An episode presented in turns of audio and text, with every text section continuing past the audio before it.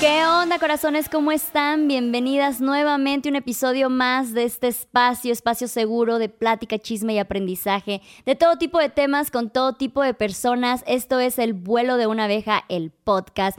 Y el día de hoy tenemos una invitadaza porque seguramente ustedes ya la vieron. Recientemente se volvió viral por algo que es bien importante visibilizar. Las mamás luchonas, ¿verdad? ¿Cómo nos ven en la feria? La señora Andrea, ¿cómo Eh, estás?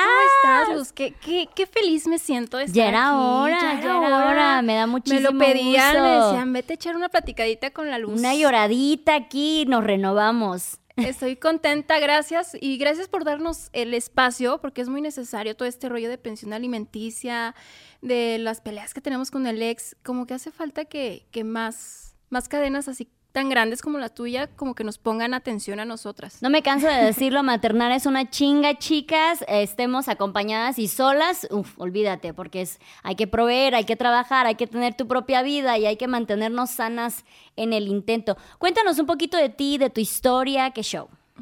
Hola a todos. Yo me llamo Andrea, tengo 29 años, eh, soy la mamá luchona.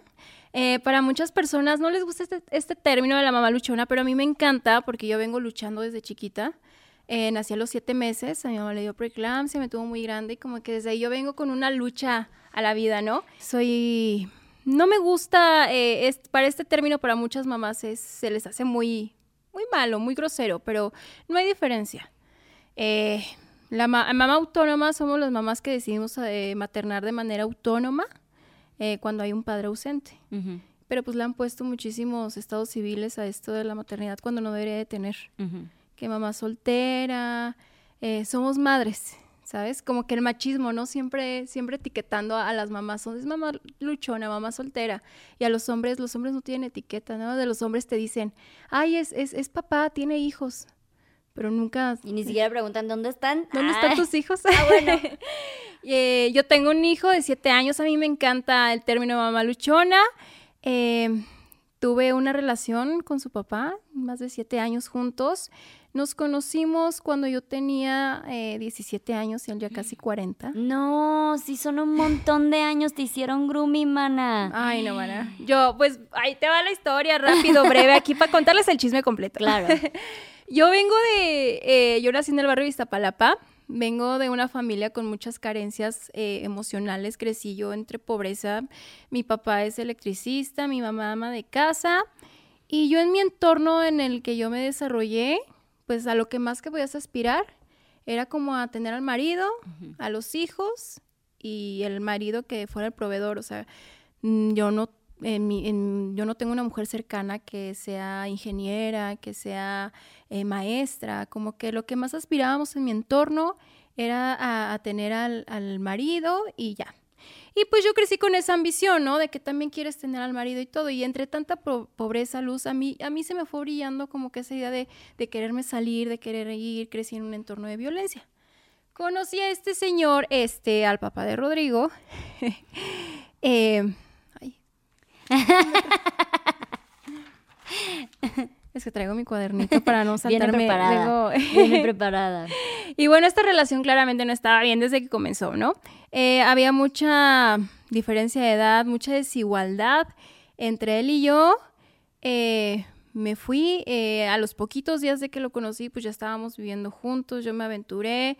Eh, él me dijo que tenía dos hijos cuando, cuando lo conocí, pero pues yo no quise indagar más, güey. A los 17 años no existían las banderas rojas. Bueno, hace 10 años, cuando pasó todo esto, no existían las banderas rojas, no existía el contenido de relaciones tóxicas, no existía nada de esto, ¿no? O sea, que así te las aventaran en la jeta, pues tú decías, es lo que me tocó, yo decidí y pues lo, lo- lo voy a vivir. Eh, me voy a vivir con él y él, él ya traía dos hijos, yo la verdad es que no le vi problema, pero durante nuestra relación de novios yo nunca vi que, que él se hiciera presente, que oye, ellos son mis hijos o voy con mis hijos. Primer bandera roja, o sea, padre ausente. Eh, continuó mi relación y yo, eh, la mamá de su hijo a mí me empezó a atacar de una manera muy fea, Luz. O sea, se empezó a burlar de mí, a hacer eh, perfiles en redes sociales falsos. Eh, em, empezó a buscar a mi familia para, para burlarse de mi persona, o sea, y, yo le, decía, oye, ¿qué onda con, con, esto que está pasando? Y él no me daba ninguna explicación, ¿no? Y ella me acusaba de yo haber terminado la relación de un padre y un hijo, de haber separado una familia. Yo tenía 17 años, era una chamaquita, yo, yo no entendía nada realmente. Pasa el tiempo, yo entro a la universidad, eh, obviamente logro estudiar y entro a, a mi ingeniería. Este, pero pues grave eh, otra bandera roja que puede depender 100% económicamente de él, porque pues mi aspiración era desarrollarme dentro de mi relación y cometí el error de no generar ingresos, que ese es un grave error porque muchas seguidoras luego nos escriben en las redes sociales y dicen, oye, es que ya me quiero salir yo de esta relación tóxica, ¿cómo le hago? Sí. Si hacemos un paréntesis, la violencia financiera es una de las violencias más peligrosas. Uno pensaría que es la física o incluso la emocional. La, la, física, dentro de las violencias, yo creo que es incluso la más llevadera porque es la que más identificas, es la que rápido te hace reaccionar, ¿no? Pero la, financiera, ¿qué hace? Que aparte de que es muy, muy, silenciosa, como la psicológica, te quita los recursos para que tú puedas salir de allí. No saben la cantidad de mensajes que luego recibimos de mujeres que están en situaciones que ya saben que se tienen que salir de allí, ya saben, ya identifican que tienen violencia psicológica, violencia física, que ya no pueden estar ahí, que les ponen el cuerno, lo que sea, y no pueden hacerlo porque no tienen un colchón económico para alimentar a sus hijos, vaya, ¿sabes? Que en ese caso el sacrificio de esas mujeres es quedarse allí para que sus hijos puedan seguir comiendo, ¿no? Porque saliendo, pues obviamente no tienen, algunas no tienen pues esta tribu que las puedan apoyar, que las puedan de quédate en mi casa, yo te cuido a los niños y todo eso. Y por eso es una de las violencias más, más peligrosas. Y lo peor de todo, es una violencia que por muchos años se romantizó con la idea de te mantiene, si ya sabes que padre es un proveedor, él paga todo, tú te saca de trabajar, tú ya no tienes que trabajar, no te tienes que preocupar por los gastos y cuando vienes a, a, ver ya caes en esta cuenta. Entonces algo que yo siempre les digo es no importa si tu pareja es millonaria, no importa si de verdad no trabajas, que nada más trabajes en el hogar, porque recordemos que el, hogar y la crianza es un trabajo, nada más que no es remunerado, pero si esos son sus acuerdos, busquen una remuneración económica, así esta venga del marido millonario, pero que ustedes puedan tener su ingreso porque esto les va a dar a ustedes la oportunidad de que si el día de mañana tienen que salir o si el día de mañana quedan viudas, ¿eh? porque también esa puede ser otra opción que luego nunca consideramos y siempre decimos de, ay, porque a ti te pasó, piensas que a todas nos va a pasar, mi marido es lo mejor, me encanta, pero nunca sabes si el día de mañana va a haber un accidente, nunca sabes si el día de mañana él va a perder su ingreso económico, entonces siempre aquí empoderamos que las mujeres tengan su propio ingreso económico. Es muy cierto, sí, porque pues yo, yo lo aprendí a la mala luz. Yo dependí 100% económicamente de él. Eh, empiezo a estudiar y a mí se me ocurre pues embarazarme. Sí quería yo ser mamá, sí, mi hijo fue deseado, pero al otro día me arrepentí y me tomé la pastilla de emergencia. y ya no funcionó. ¿Cuántos años tenías? Eh, ya, ya iba a cumplir, estaba en los 20 y iba para los 21. Me arrepentí, ya no funcionó la pinche pastilla. Yo nunca pensé en interrumpir mi embarazo porque mi hijo era deseado, sí lo quería tener. Pero durante todo este tiempo en que yo fui, eh, pues, pasando mi tiempo de gestación, eh, a mí se me ocurre dejar de estudiar porque dije, estoy muy cansada, estoy a toda madre aquí, el Señor me trata bien y pues me salí de estudiar, que, otro error que me pesa ahorita y digo, güey, si lo hubiera terminado a tiempo y hubiera, eh, como dices tú, hacer las cosas a tiempo, eh, valerme por mí misma y no depender de cierta manera de él, otra historia hubiera sido. Bueno, pasa el tiempo y cuando nace el chamaco a mí se me complica y se me parte la vida en dos. Mi mamá se muere un mes antes de que naciera el hijo. Y todavía me acuerdo que mi mamá me dijo cuando yo me iba con el señor, no te vayas. ¿Qué haces con ese señor? Nunca se me van a olvidar esas ¿Estaba enferma tu mamá o fue algo repentino? Fue algo repentino, Luz. Ahorita, ahorita vamos a esa parte, hablando de la salud mental de las mamás, eh, porque mi mamá murió de diabetes e hipertensión y todo se le alteró al último momento, y muy joven. Mm. Y ahora que ya, que ya comprendo y digo, güey, la salud mental, mi mamá no hizo otra cosa, se, la, se lo guardó todo. Nunca recibió apoyo de su pareja como para llevar una dieta, una rutina de ejercicios. O sea, mi mamá se tragó todo. Ella vivió eh, a luz a sombra, limpiando su casa, preparando de comer. Mi mamá no conoció otra vida. Se muere muy joven, de 59 años.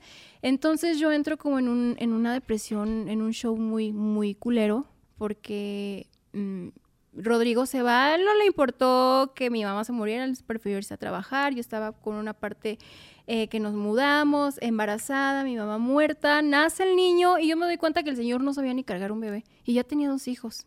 Y entonces ahí comienza el, calvario, Luz, porque tú sabes lo que es tener un recién nacido, el, pedo y, en la bronca en la que te metes. Me hicieron cesárea, yo estaba toda lastimada, él se fue una semana de viaje. Eh, me quedo yo solita con el niño y ahí comienzan las broncas y ahí yo como que me comienzo a hacer chiquita, me comienzo a deprimir mucho y me comienzo yo a dar cuenta como esos despertares, ¿qué estoy haciendo aquí? O sea, eh, ya comenzó como que la violencia económica, el control de, a ver, es que estás gastando mucho dinero, es que, ¿para qué es esto? Y no, no, pues no le compres eso al niño. Eh, comenzaron todas estas limitaciones. Yo me sentía verdaderamente inútil, no tenía, no, no, se me ocurría por el momento dejarlo, porque pues no tenía yo otro plan. Claro. O sea, te, las, te las, guardas y te, y te quedas calladita y, y, continúas, ¿no? Buscas como que la manera de solucionarlo al momento. Pero bueno, eh, todo esto te, de, de, antes de que se me olvide, de, te cuento de mis, de, de que yo pues vengo de un entorno de violencia, de carencias afectivas, porque ahora que ya fui a terapia, ya yo aprendí que esto me orilló, eh, mis carencias que yo tuve de niña y la falta de, control parental, fue lo que me orilló a buscar a una persona mayor, porque yo buscaba la protección, buscaba el amor que, que mis papás no me dieron y a veces romantizamos mucho esa idea de que, ay, es que fue lo que te dieron tus papás, pues, pues acéptalo, ¿no? Tus papás te dieron eh, bajo sus condiciones y lo que pudieron. Y yo creo que como papás, Luz, ya no estamos como para quedarnos a medias con nuestros hijos. Ya tenemos muchísimas herramientas ahorita para que ya no, ya no hay, ya no haya esas carencias afectivas y emocionales. Si mis papás le hubieran echado un poquito más de ganas conmigo, otra cosa sería, ¿no? Yo no hubiera buscado salidas fáciles con señores que me doblaban la edad. Claro. ¿Y tienes una relación todavía con tu papá? Sí, todavía. Me, costó perdonarlo, Luz, todavía, fíjate, o sea, me, costó porque fueron, fue mucha también violencia que yo viví con mi papá porque yo vengo de una educación donde te pegaban con el cinturón. Y eh, sí, a pesar de que ya tengo 30 añitos, todavía, ay, como que me las tengo que tragar y ahí, ¿sabes? Porque sí, sí crecí con muchas carencias emocionales por parte pues, de toda mi familia. Se volvió un ciclo. Y aquí también porque luego muchas veces se justifica el, es que esa es una persona así con sus hijos o con sus parejas porque tiene esas carencias en las familias, pero aquí tú estás demostrando que tú rompiste con esa, ese ciclo, ¿no? Tú dijiste, ¿sabes qué? Yo voy a hacer crianza respetuosa, ¿sabes qué? Yo voy a estar con amor, yo me voy a separar lo más sanamente posible dentro de todo este caos y, y cómo es que sí se pueden romper estas barreras en vez de excusarte de, pues es que yo nací así, a mí me criaron así, pues a mí me toca repetir, ¿no? Y es algo que hablamos muchísimo de esta generación. Es una generación bastante disruptiva porque es la que nos estamos cuestionando si el método de crianza, el método de educación, el método de vida, el método de maternar, de casarse, de todo, que veníamos de generaciones en generaciones es el correcto. y nos estamos dando cuenta que no. Ah, y de repente se te quiere salir el grito ahí te quedas, ay, ¿cómo de que no? Claro, entonces es como, güey, vienes engañada, 30, bueno, 20, 30 años con una educación de una manera y replanteártela y, y e, esta idea de aceptar que nuestros padres no tienen toda la verdad es muy dura, es muy dura el, sentir de, güey, todo lo que me enseñaron estaba, era mal, lo hicieron mal, con la pena, con todo el amor del mundo si tú quieres, pero lo hicieron mal y te toca a ti reconstruirte en ese, en ese aspecto, pero sí se puede. Se, puede, cuesta bastante, pero si nosotras, es, es, la, mejor inversión que podemos hacer. Porque bueno, yo que crecí ahora y me doy cuenta, digo, güey, soy un adulto roto. O sea, yo no quiero que mi hijo crezca y sea un adulto roto. Me, es mi responsabilidad como mamá echarle ganas, sacarlo adelante. Eh, salí de esa relación, me costó mucho. Yo la verdad es que no, no le veía para cuándo luz, porque yo dependía económicamente, emocionalmente, eh, yo no le veía para cuando, aparte su, su familia también lo encubría, su, su hermano y su cuñada, me, y me llegaron a hablar en diversas ocasiones de no les hagas caso a, sus ex esposas, están locas. Güey, ¿tú les crees? Si ya la familia lo está defendiendo. ¿Dos esposas tenía? Dos, porque tenía dos hijos. Ah, con diferentes esposas. Sí, diferentes. No, güey, puras banderas rojas, güey. O sea, hace cuenta que me dijeron, Andrea, están las banderas rojas, yo me fui. Sí. ¿Sabes qué cuando? Porque a mí también me tocaron muchísimas banderas rojas y siempre nos dicen, ay, qué estúpida. Güey, venimos de una generación que las banderas rojas no eran tan visi o sea, no eran tan visibilizadas. Nadie nos decía de, güey, que te hagan esto está mal. Simplemente incluso decíamos de, güey, me cela porque me ama. A lo romantizaba. me escoge a mí porque me ama más, ¿sabes? En vez de a sus hijos o cosas así.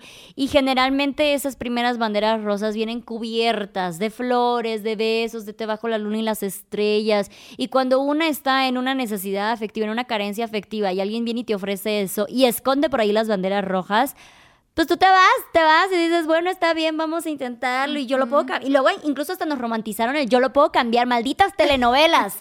Entonces todo eso venimos cargando, por eso es una, somos una generación bastante disruptiva y como creadoras de contenido sabemos que hay mucha gente de nuevas generaciones de 20 años que nos ven y nos dicen, qué pendejas, güey, o sea, ahí estaban todas las, las red flags, ahí estaban todas las maneras, todas las formas, ya sabemos que eso no se sabe, se sabe ahora no se sabía cuando nosotras estábamos pasando por eso? Eh, pues mi relación fue muy desigual. Eh, me costó mucho luz. No les voy a decir porque muchas me dicen, oye, ¿cómo le hiciste? ¿Cómo te saliste? Nos escriben muchísimas seguidoras todos los días. Eh, el tiempo, que se den su tiempo, sí se puede salir de ahí. si ya pensaron que ya no quieren seguir ahí, fue por una razón. no hay por qué el amor no es para sufrir ya ahorita que pasó el tiempo y ya estoy, eh, me, estoy teniendo relaciones con otras personas y estoy conociendo y todo, te das cuenta como la mala inversión que, que hiciste en su momento, ¿no? Y bueno, entonces tienen a tu hijo y te das cuenta que no es un buen padre. No, no es un Eso es súper duro porque eh, ser, saber si eres buena madre o buen padre es hasta que ya el bebé está. O sea, está muy jodido eso, güey. Pero él ya tenía dos. Bueno, claramente ya teníamos otros antecedentes. pero tú no lo puedes ver de vía fe, porque, eh, y bien te dicen, cuando un hombre te quiere embarazar, te va a decir todas las palabras correctas para embarazarte, ¿no? O sea, a mí también me pintaron que el sueño más grande de la vida era ser padre y todo lo demás. Incluso siendo madre, incluso deseando ser madre, también te llega ese choque a la mera hora que estás ahí, el primer año, los primeros meses que dices, puta madre, no sé hacer esto, no me sale, me está llevando la chingada, güey, no me gusta, incluso. Entonces, es una prueba bien, bien heavy porque la vas a saber hasta que ya está ahí, ya no hay vuelta para atrás. Para nosotras, ¿no? Para ellos a toda madre, pero para nosotras ya no hay vuelta atrás. Ajá. Y qué fácil para ellos abandonar hijos y volver a embarazar a otra mujer, Luz. O sea, si ya tienes un... Es como el típico de ahora contigo sí le voy a echar ganas, ¿no? Ahora, no voy a justificarlo a él en lo absoluto, pero así como nosotras venimos de crianzas y de enseñanzas de lo que es ser una buena mujer, una mujer abnegada, una mujer sumisa, de la casa, madre, etcétera. Ahora imagino que teniendo incluso dos décadas, incluso antes, él también viene con una enseñanza de el padre con que provea eh, o con que dé la esperma es más que suficiente ya. O sea, tú no tienes que entregar nada más, tú trabaja y punto. Es lo único que tienes que hacer como hombres y también cuesta mucho empatizar porque pues claramente nosotros decimos de, güey, chisculeros que están bien cómodos en esta situación. Es una situación muy privilegiada para los hombres que, que, han sido padres en, en estas generaciones pasadas, pero también como, como mujeres que estamos tratando de aprender de la historia, hay que entender que ellos también vienen con crianzas y enseñanzas de los hombres no lloran, el hombre solo provee, el hombre no hace cosas del hogar, eso es para mandilones y cosas así. Entonces, es un estilo y afloje. Y al tener 20 años de diferencia. 25. No, mujer. No, no, bueno. Eh, Te habías pues casado con uno de los hijos. Ah, eh, pues sí, fíjate que ah, acá entre nos ya estoy conociendo a su hijo, no está tan mal. Ah. Eh, no, no, no, no. todo queda entre familia. este no, e, este, recién su, su hijo, ve, el último antes de Rodríguez, lo estoy conociendo y es de verdad un chico muy agradable. Un niño que también viene con muchas carencias porque la mamá la mayor parte del tiempo pues lo descuidó, se pasó peleando. Eh, con, el, con el ex esposo y luego el ex esposo lo abandona, pues el niño también viene con muchas carencias, ¿no? Pero pues estira y afloja, o sea, ¿para dónde me hago? O sea, claro. no, puedo, este, eh, obviamente con mucho respeto, con mucho amor y con muchos límites también. No, no, es tan fácil involucrarse con algo que a mí en lo personal me costó y me dolió mucho en su momento. Entonces, bueno, te das cuenta que pues no es un padre presente, no es un padre activo, porque aparte también ser padre presente y padre activo son cosas diferentes. Básicamente un padre presente es tu esposo, está en la casa, trabaja, provee, pero no está activo de que no juega con los niños, no les ayuda a hacer tareas, no platica con ellos, no los abraza, no pasa tiempo de calidad. Entonces, bueno, es un padre ausente eh, y no activo y tú decides separarte. Sí, decido separarme, porque ya para mí la diferencia de edad era mucho. Eh, también estaba yo en esta situación de cuando empiezas a, ser mamá soltera casada. Es, terrible. Es horrible. O sea, a ver este güey ahí echadote y tú con el desmadre, con el niño llorando, con la mamila, con los trastes y muévete, haz algo. Yo recuerdo haber visto un primer TikTok de, literal era alguien de Estados Unidos, alguien que hablaba inglés. Ajá. Y lo único que hace, se acerca en el video, yo todavía estaba en pareja y me, y, me dice, ah, me lo dijo a mí, y lo dice en TikTok así de, solamente te quiero decir que es más fácil ser madre soltera que ser madre soltera casada. Para mí fue así de, sí, de güey, ¿de qué me estás hablando? Y a partir de ahí empecé a ver todo de una manera diferente y dije de, güey, sí soy madre soltera casada. O sea, madre soltera casada básicamente es que Tú te haces cargo de toda la logística, de la crianza, del hogar. Tú sabes si necesitas despensas, si el niño necesita pañales nuevos, que si el cumpleaños de la niñita, de, la compañerita, tú llevas el regalito, que si ya está la comida, que si lavas la ropa.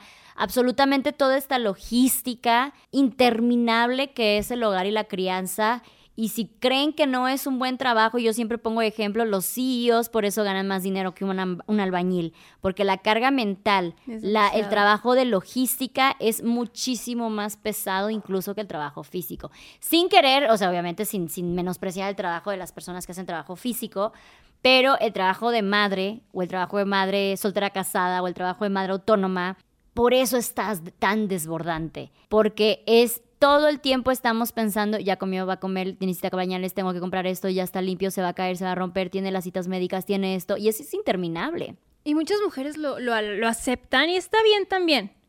Pero que sepan reconocer el valor que tienen, el esfuerzo que están haciendo y que también tengan un ingreso, se vale. Claro. Porque cuando estás haciendo todo esto y que todavía tengan algún control económico sobre ti, que en qué gastas, qué compraste, es, es horrible, Luz, estar en este círculo vicioso y y sentirte como, sentirlo como natural, ¿sabes? Claro.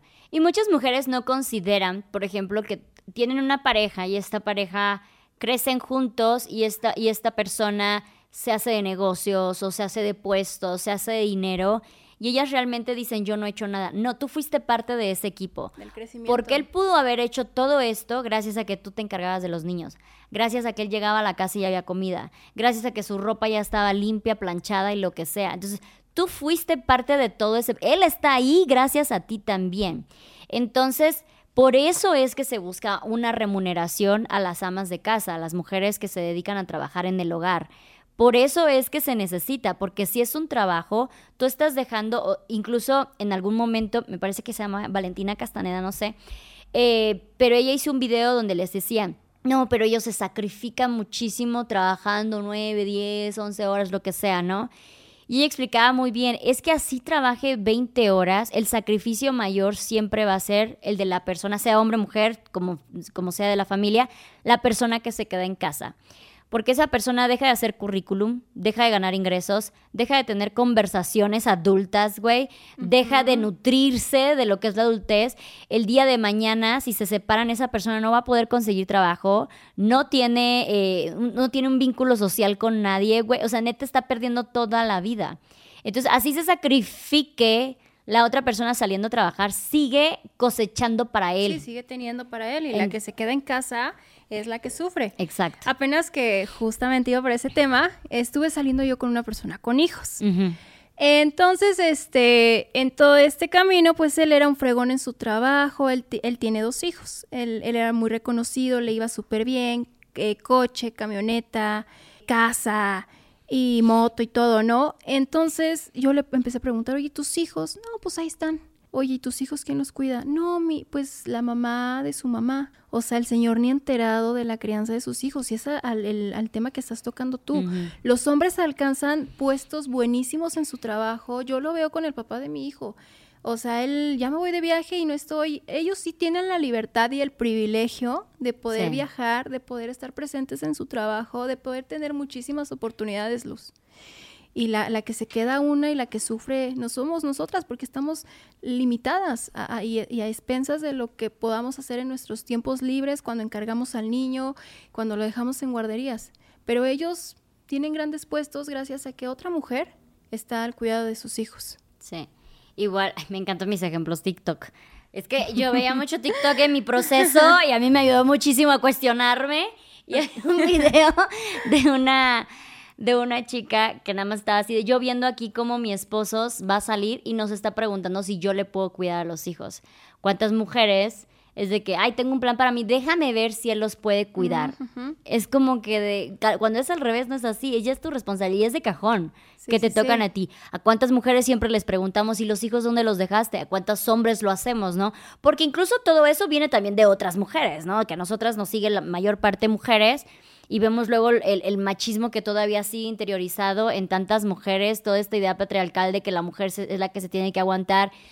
Y ahí es donde sale la, idea romántica de la mamá luchona, güey, de yo puedo con todo y entre más sacrifico soy mejor mamá. Soy más luchona, sí, Y ajá, y entonces es, bien dual la idea de la mamá luchona, porque por un lado, eh, en algún episodio hice un episodio sobre el feminismo para principiantes muy interesante, vayan a verlo de la temporada pasada, y ahí tocamos de cómo eh, la idea de la mamá luchona es un invento del patriarcado. Vaya a un punto, ¿eh? yo siento que se, escucha heavy, pero va a un punto.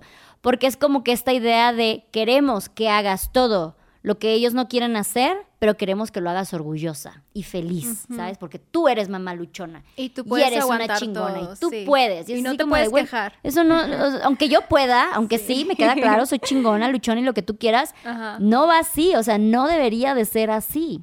Y bueno, pasó, me separé luz y empezamos ahora a sufrir. Ahora ya estamos del otro lado de las otras dos mamás. Hmm. Ahora entiendo de que le dicen loca a la ex. La ex no está loca, la hicieron loca.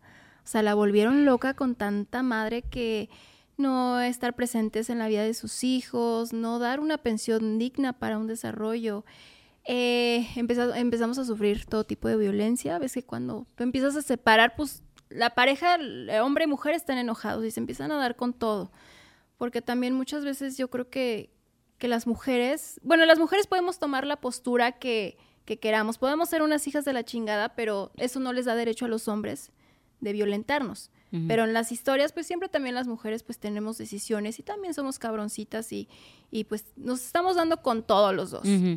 Eh, ejerció violencia económica porque él sabía que yo dependía 100% económicamente de, él. Eh, me dejó con una deuda de una hipoteca, me dejó súper endeudada por todos lados eh, y burlándose, ¿no? Pues a ver qué vas a hacer, ¿no? Que muy chingona.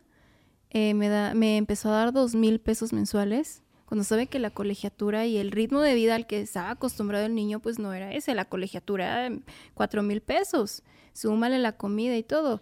Y yo creo que sí es, es correcto que si tus hijos mantienen un estilo de vida cuando tú estás casado, pues, ¿por qué no mantener a los niños con ese estilo de vida cuando te separas? Te estás divorciando de tu pareja, no de tus hijos.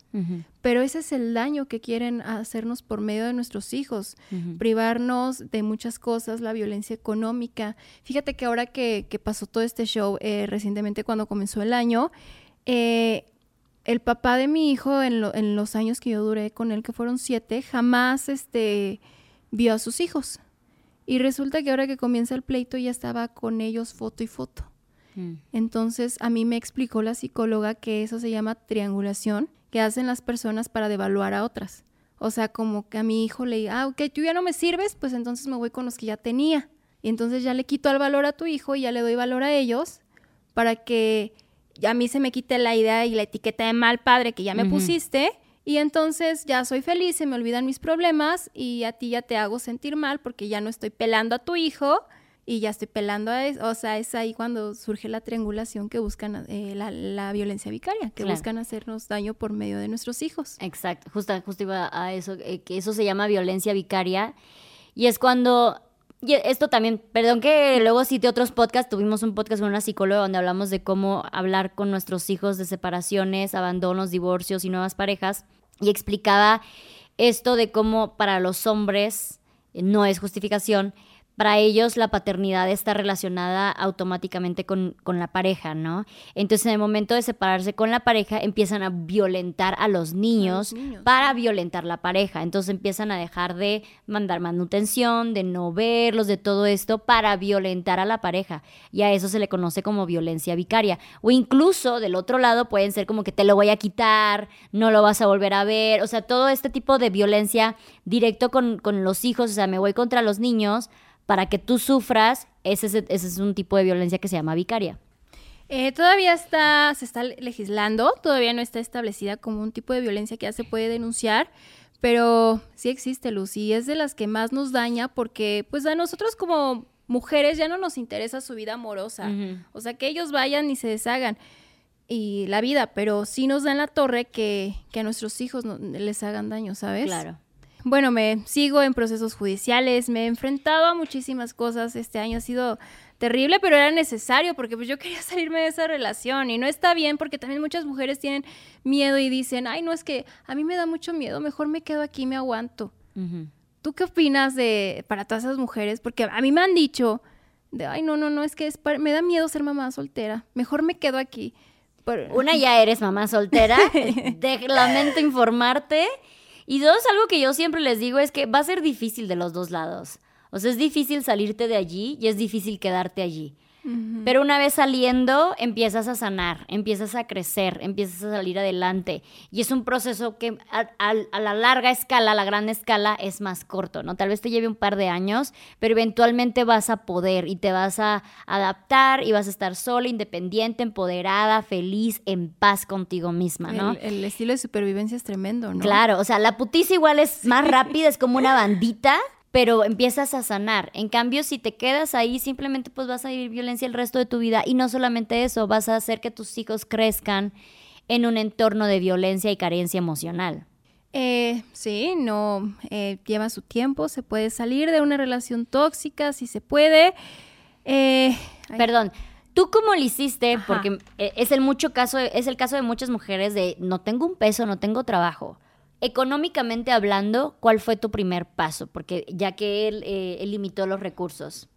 Yo abrí mis redes sociales cuando empecé a estar en eh, mis, primeros días de embarazo, porque no tenía amigas. Y entonces era feo, pues estás en tu casa nada más, eh, mientras ellos están haciendo su gran vida trabajando y uno está en su casa, pues te empiezas a aislar, ¿no? Y te empiezas a ser chiquita y, y yo no tenía amigas, Luz.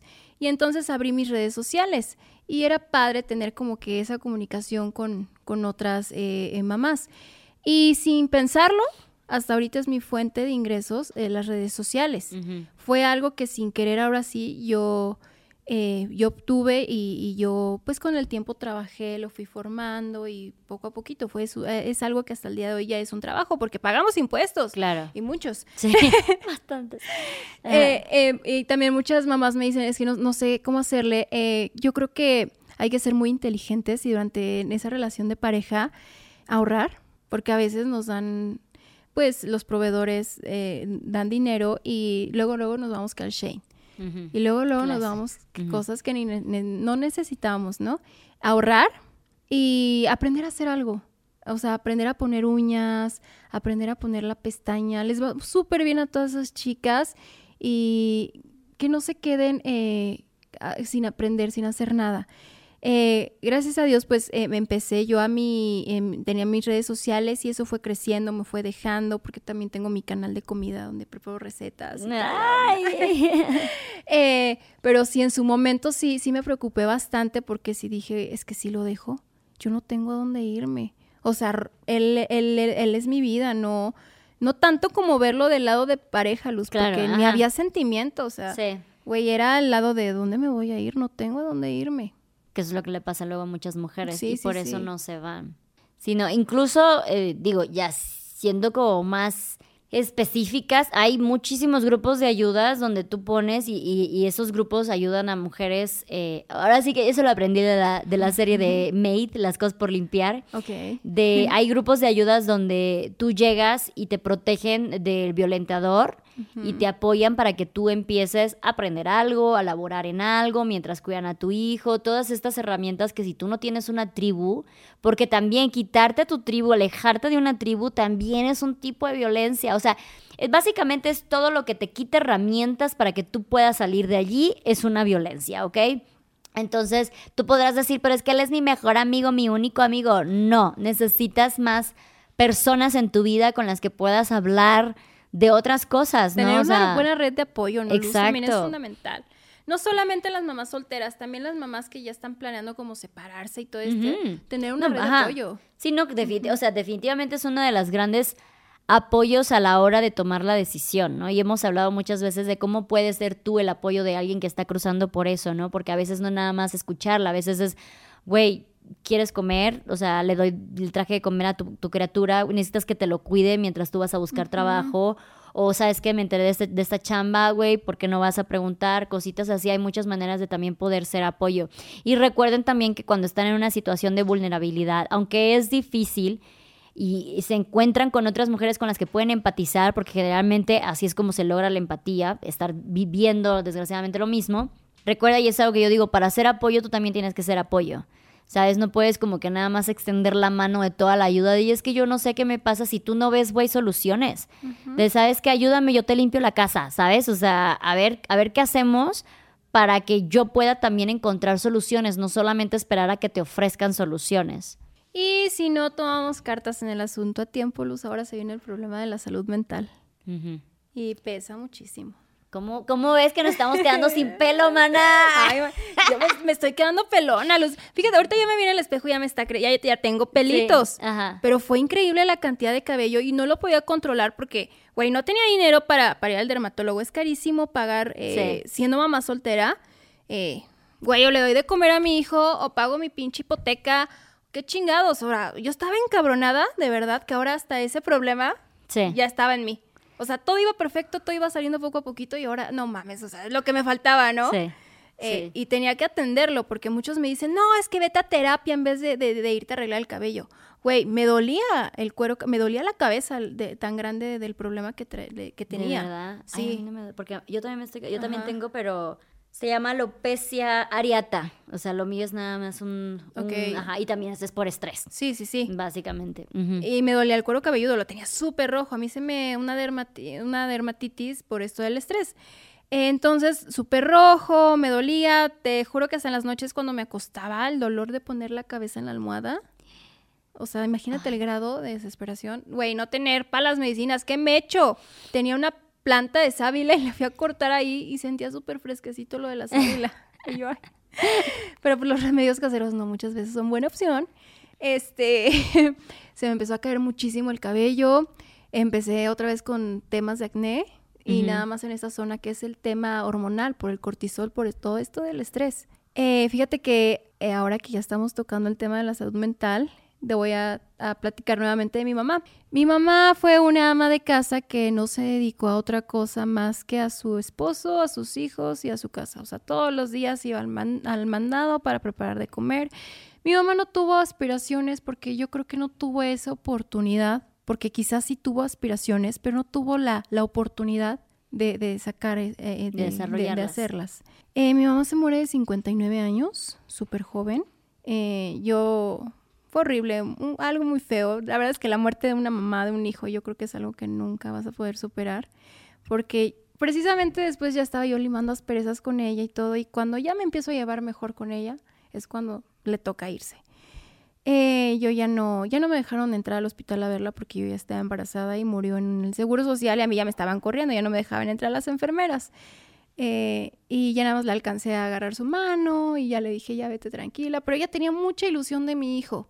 O sea, ella todavía quería estar presente y quería conocerlo y, y, entonces ella se murió por diabetes, hipertensión, por tener todo alterado, que fue otra cosa que a mí me motivó para bajar de peso porque yo era una persona muy gordita. Eh, todo este de, la depresión de cuando empecé con la violencia por parte de mi pareja, yo subí 35 kilos.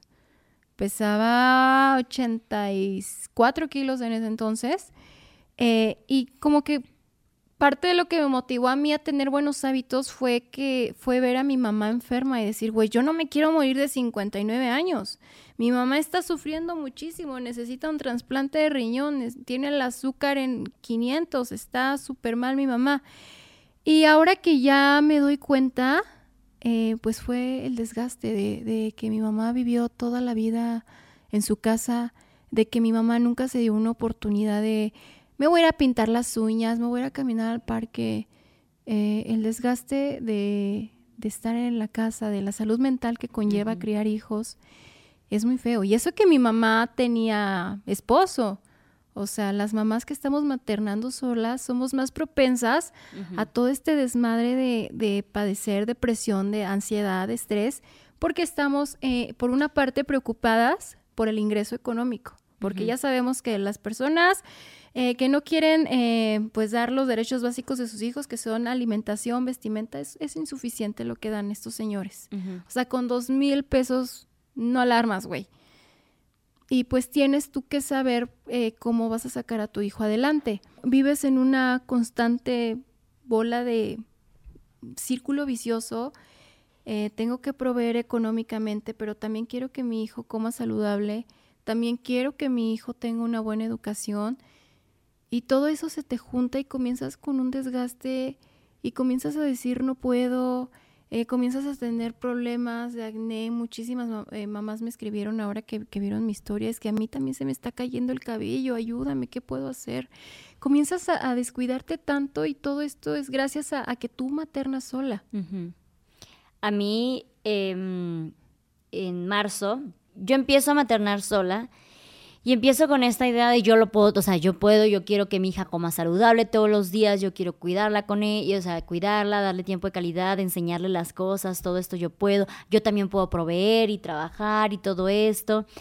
Y para por ahí de marzo dejo de tener una tutora porque le había contratado una tutora de que dos horas, que eran como que las dos horas que yo tenía para trabajar, no, no para mí, para trabajar, para hacer despensa, para limpiar la casa, para cocinar, para cosas así, ¿no?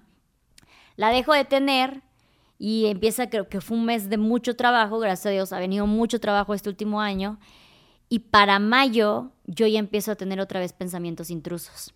Okay. Cuando yo eh, tuve a Gaia, tuve preclancia posparto, tuve eh, violencia obstetra y eso me desencadenó psicosis posparto, donde todo el tiempo tenía yo pensamientos intrusos, pero ya como alucinaciones, donde básicamente todo el tiempo imaginaba que le hacía daño para mayo los vuelvo a tener. O sea, yo ya sintiendo de, güey, I got my shit together. O sea, ya puedo pagar la renta, estoy a toda madre, güey, me siento empoderada, me está yendo re bien.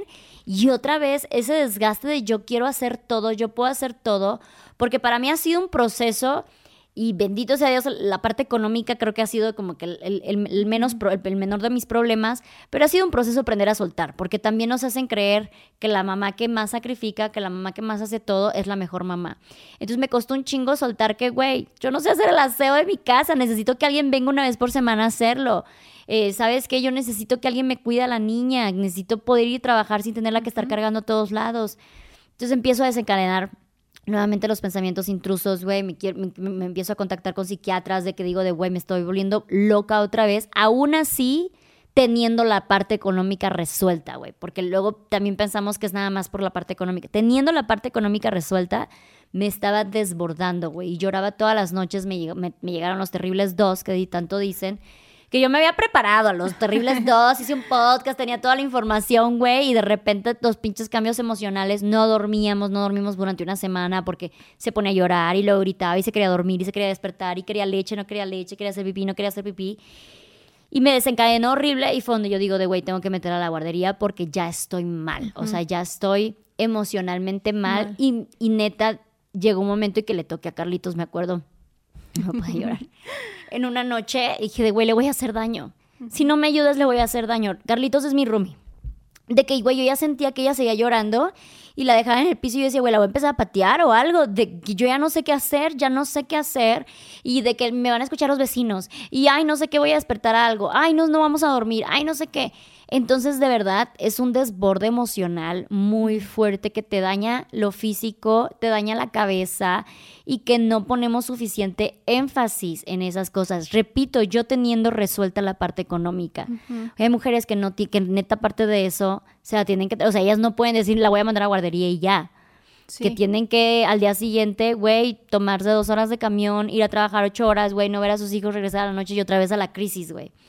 Entonces, no nos cansamos de tratar de visibilizar esto y me da muchísimo gusto. Yo hace como dos años, me acuerdo, en otras de mis crisis, hice el video de amo ser mamá, pero odio la maternidad. Y, güey, durante dos años eres una mala madre, ¿para qué te quejas? ¿Para qué abriste las patas? ¿Para qué todo, no? Y mucho de mujeres, porque de mujeres es una competencia de a ver quién, quién es mejor mamá, quién sacrifica más o qué, qué todo esto. Y me da muchísimo gusto, no sabes el gusto que me dio está, está mal decirlo cuando tú hiciste tu video llorando. Cuando tú hiciste tu video llorando de, güey, se me está cayendo el pelo a, mechones, güey, de, todo este desborde. Y luego esta patita de perro también que está llorando y que se le había, eh, la, comida se le había eh, explotado en la, licuadora. Y que también dice de, güey, hay días que ya no sé cómo hacerle. Y ella también tiene resuelta la parte económica y tiene la pareja y todo, ¿no? Y este, y que los medios ya lo tomaron como que las madres ya están alzando la voz, güey. Fue así como de, ah, nos van a empezar a escuchar. Sí, porque todos estaban muy cómodos con nuestro silencio, o sea, estar en la casa no es, eh, muchas personas lo siguen viendo de que no haces nada, si estás todo el día en la casa, estás con los niños, pues ¿qué, ¿qué, puedes hacer, no? Exacto, no hacemos nada, no podemos hacer nada en nuestra vida. Sabes que yo me he dado cuenta ahorita que tocas este tema que nosotras mismas nos empezamos a autosabotear. Eh, porque tú estás contando por una parte que ya tienes resuelta la cuestión económica. Eh, yo por otro lado pues sigo en un sub y baja, pero de repente estamos muy bien en, todos los sentidos y empiezo a decir, güey, es que ya la estoy cagando en algo. O sea, como que nosotras vivimos tanto a la defensiva constantemente que cuando estamos bien nos empezamos a autosabotear porque no estamos como acostumbradas, ¿sabes? A este ritmo de, vivir bien y, estar estables. una amiga apenas me, comentó y me habló y me dijo, Andrea, ayúdame, güey. O sea, le di de desayunar a mi hija, me escupió el huevo e hice que se comiera el vómito. O sea, si fueras otra persona te diría, no mames, qué mala madre, pinche loca. Pero, güey, estamos cansadas, Luz. Sí. Estamos, y, en no, y te altera, te altera la realidad. no dormimos, no comemos bien. Entonces sí te altera un chingo la realidad y sí lo, o sea, sí lo escucho y digo de, güey, o sea, fácil. Digo, no me pasó, pero te digo que yo veía a Galle y decía, la voy a empezar a patear en cualquier momento, güey, ¿sabes? Sí, y es algo muy fuerte y es algo con lo que no solamente vivimos, sino que aparte nos causa culpa, güey, porque no hablamos de la chingada, este salud mental de las madres. Entonces, si tú piensas que eres, que no quieres tener a tus hijos hoy, siéntete culpable también por eso. Si tú hoy quieres llorar, siéntete culpable también por eso. ¿Por qué lloras? Si tu hijo está sano. Ay, tú lo pediste, tú lo quisiste, ¿no? Entonces, o incluso la comparación de, pero hay mujeres que le sufren más. Y, y claro caso, que ahorita cuántas veces tuve que aclarar que, quiero ser consciente de mi privilegio económico, ¿no? Porque eh, no quiero que me empiecen a decir de, ay Luz, eh, en los pueblos este, vulnerables hay madres con cinco niños y ellas no sé qué de, güey, seguramente la están pasando fatal también, güey. Ese es otro punto muy importante, Luz. Porque siempre sacan al tema que las abuelitas que tuvieron nueve hijos. Mi abuelita tuvo nueve hijos y no se anduvo quejando como tú. Güey, ¿tú le preguntaste a tu abuelita si se sentía bien? Güey, el, tu, abuelito era el agresor de tu abuelita. O sea, esos nueve hijos no que me digas que fueron deseados y concedidos con mucho amor, no creo. O sea. O porque tenían incluso los hijos más grandes cuidando a los hijos chiquitos, güey, ¿sabes? Sí, sí, sí, pero es tan fácil para nosotros abrir la bocota y decir, güey, ¿y alguna vez le has preguntado cómo se siente, cómo está? O sea, es que te quejas mucho y nada más tienes un hijo, güey, pues con uno es suficiente, no necesito tener 20 pinches chamacos para saber. Sí, sí, no es competencia, güey, no es competencia, te lo juro. Y aquí vamos nuevamente al... El, tono burlesco con el que se dice mamá luchona, güey. Es como de, ja, ya que no muy mamá luchona, güey. es como que de Ay, cabrón, o sea. Mucho, mucho, mucha burla e, en estos últimos tiempos. Y yo me he dado cuenta de unos memes que duelen. Porque ya, ya que estás de este lado, dices, güey, ni, ni rehacer tu vida puedes. porque todo el pinche tiempo te están atacando, que nomás quieres que te mantengan a los hijos. A mí me dijeron una grosería bien fea, ves que te la escribí ahí, te dije, güey, me dijeron incubadora de semen. Sí. no mames. Y a su pinche papá, ¿qué le dice? Exacto. Y ya nada, güey. Al contrario, a ellos los ven, ay, ya tiene hijos y es divorciado. o sea, los ven a ellos más. Sí, sí, sí. Los ven interesantes. Y a una, güey, la ven como un objeto, ¿sabes? Así de, güey, incubadora de semen.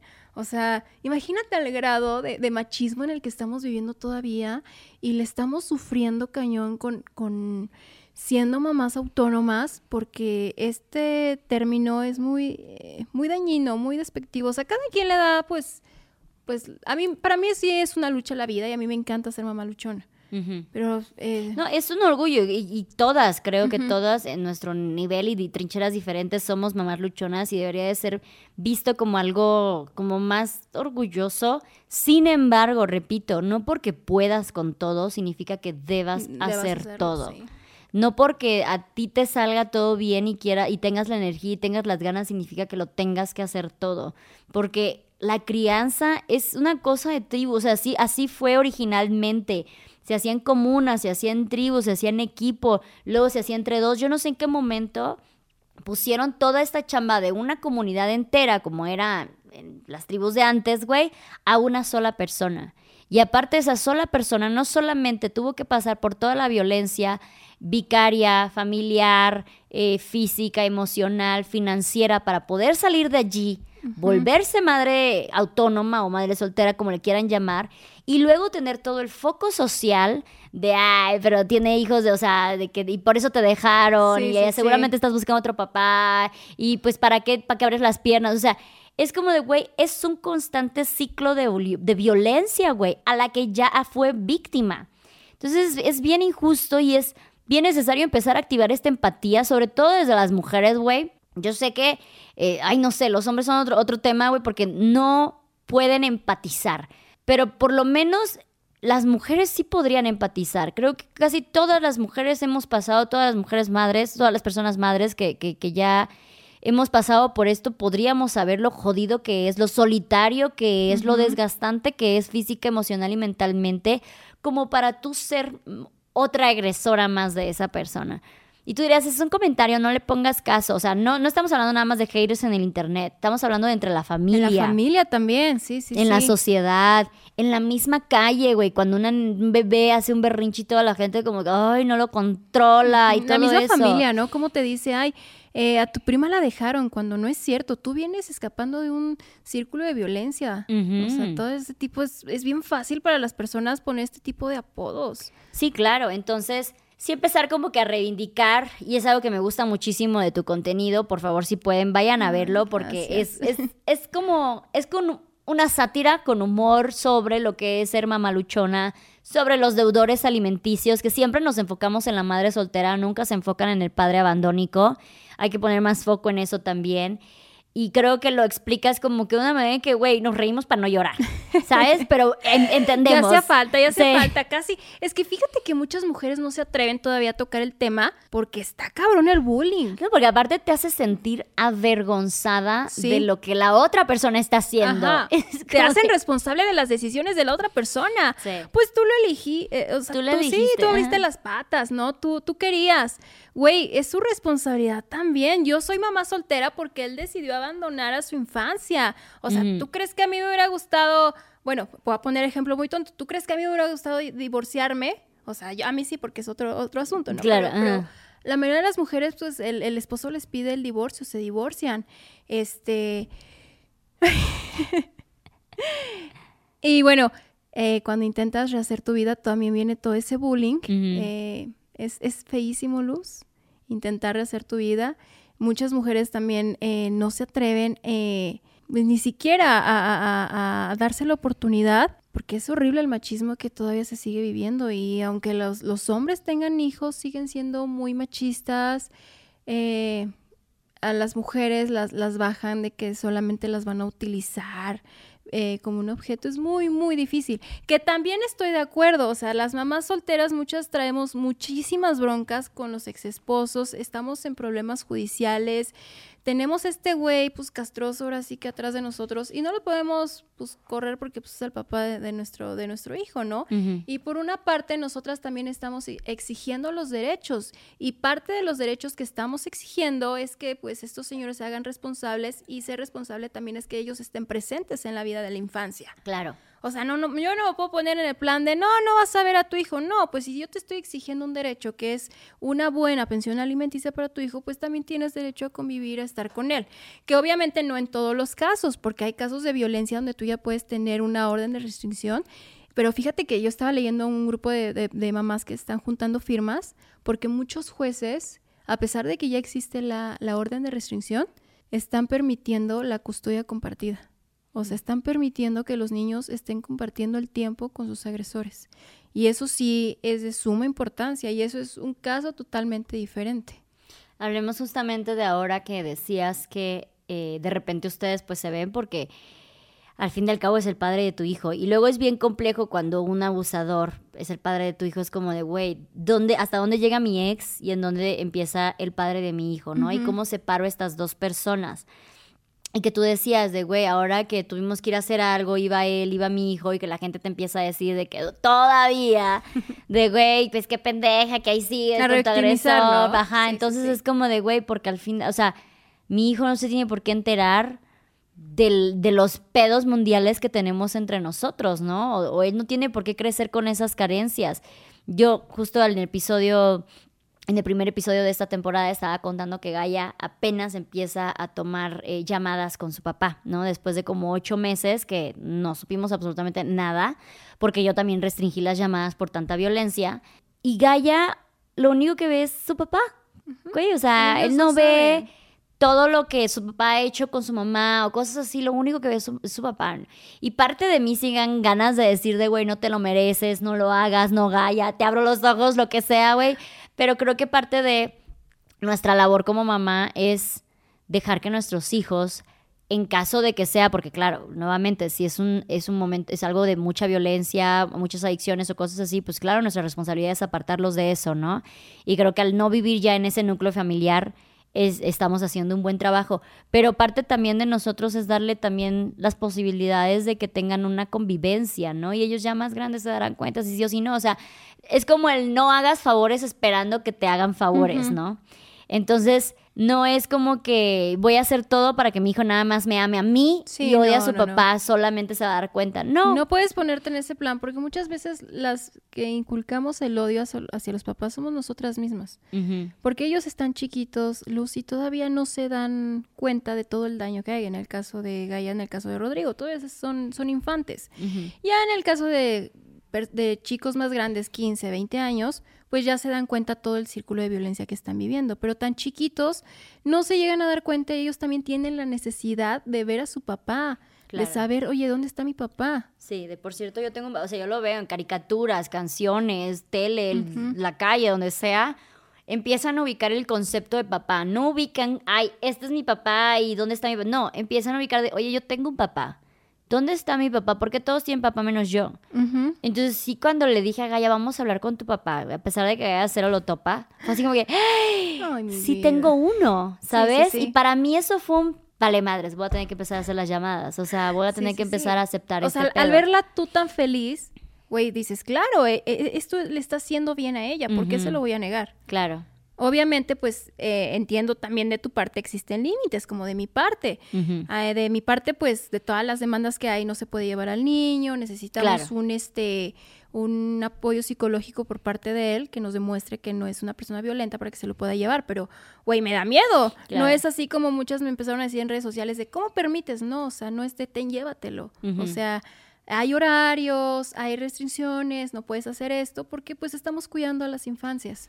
Claro, no, y sí, cuando yo recién me separé, que todavía no habíamos vivido como que el, drama en su pico que se llegó a vivir, sí, mucha gente, yo todavía estaba en plan de, güey, voy para allá, la llevo, convives con ella, todo este pedo, y la gente, o sea, y sí muchas mujeres eran de, ¿por qué se lo vas a llevar? O sea, de que es como de, güey, porque es su papá. O sea, imagínate que él se quede y automáticamente él decida que ya no me puede ver, tampoco funciona así, tampoco podemos ser tan viscerales en ese aspecto a pesar de todas las heridas que nosotros estamos cargando como parejas, ¿no? Y por eso es bien importante que aprendamos a separar nuestro ex del padre de nuestros hijos y empecemos a ver por nuestros hijos. Y lo mejor para nuestros hijos siempre va a haber, va a ser estar en una, en un núcleo, por más separado y diversificado que sea, que sea feliz, que estén en paz, güey, que tenga relación él de, de manera unilateral con su mamá, con su papá, güey. No es necesario que los vea juntos para que no vengan con que, ay, mejor sus padres felices juntos. Eso no va a pasar. Entonces, empezar como que a cuestionarnos todas esas cosas y de verdad empezar a ver también por nuestros hijos y por nosotras. Los niños merecen tener un papá. Eh, planearlo, poner límites, hacerlo, pero no ponernos en ese plan de yo soy la mamá mala y no vas a ver a mis a, tus hijos por, por mis ovarios y, claro. y no, no, no, no tenemos por qué, no, no tenemos la necesidad de llegar a eso, ¿sabes? Y tampoco porque a mí me decían, ¿por qué no se la llevas? ¿Por qué no le tampoco es mi responsabilidad que ejerza su, paternidad. No es responsabilidad de nosotras ellos limitarles ni ejercerles. Si tienen el interés, ellos mismos. Porque muchas veces en esta onda de cuando comienzas a conocer hombres con hijos, han salido con el pretexto de es que mi ex no me deja ver a mis hijos, ¿no? Güey, o sea, si tú tienes el interés como papá, vas y te plantas todo el pinche día a la calle. Ya hubieras demandado. Si realmente crees que te está negando ver a tus hijos, ya la hubieras demandado. Pero empiezan con ese pretexto, no, es que los abogados cuestan dinero y... Güey, o sea, tú estás poniendo pretextos para no ver a tus hijos. Créeme, si a una mamá no la dejan ver a sus hijos, güey, pues, lo que sea con tal de poder buscar a ah, los abogados y los niños una solución. están ahí, pero ellos ponen uno y mil pretextos para y nada más con que les digas, ¿no puedes? Ah, no, es que no me deja ver a mis hijos. Así son estos caballeros. Oye, pues muchas gracias por compartirnos eh, tu historia, eh, compartirnosla en internet también, en las redes, eh, mostrarte tan vulnerable, porque luego también hemos, vemos por todos lados las maternidades perfectas, las familias perfectas, las parejas perfectas. Y tendemos a querer también mostrar nuestro lado más perfecto porque simplemente es supervivencia humana. Siempre queremos romantizar nuestra vida, güey. Y requiere mucho valor mostrar estos lados no tan románticos, no tan perfectos y incluso vergonzosos de nuestras vidas. Y créeme que a la larga eso le va a ayudar a muchas mujeres muchas mujeres que se van a poder sentir, eh, van a empatizar, muchas mujeres que se van a identificar, que van a encontrar una luz, que, que sepan que no están solas, que no están locas. Y también a un futuro, a saber a nuevas generaciones que no tienen que llegar a esos puntos. Entonces, bueno, te agradezco por lo que estás haciendo y muchas gracias, por estar aquí. No, gracias a ti. Coméntanos cómo te pueden encontrar en las redes eh, sociales. como una mamita primeriza, todavía sigo siendo una mamita primeriza. Ya, estamos planeando aquí, ya, me está escuchando. ya estoy aquí yo manejando las redes. güey, cámbiate el nombre, ya no mames.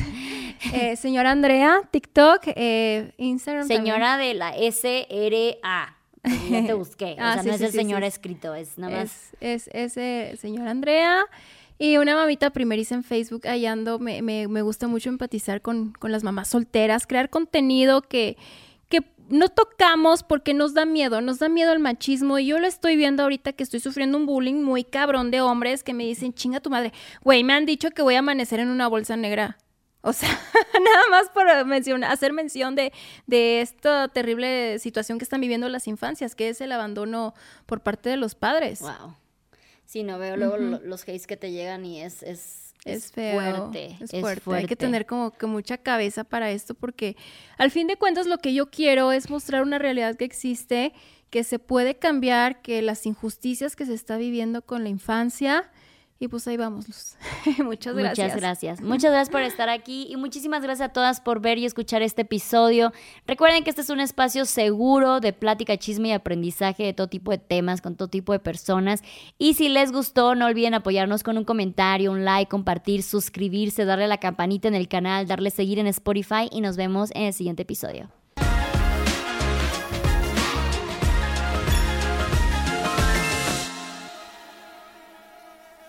Hola, yo soy Pedro Prieto. Y yo soy Titi Jax.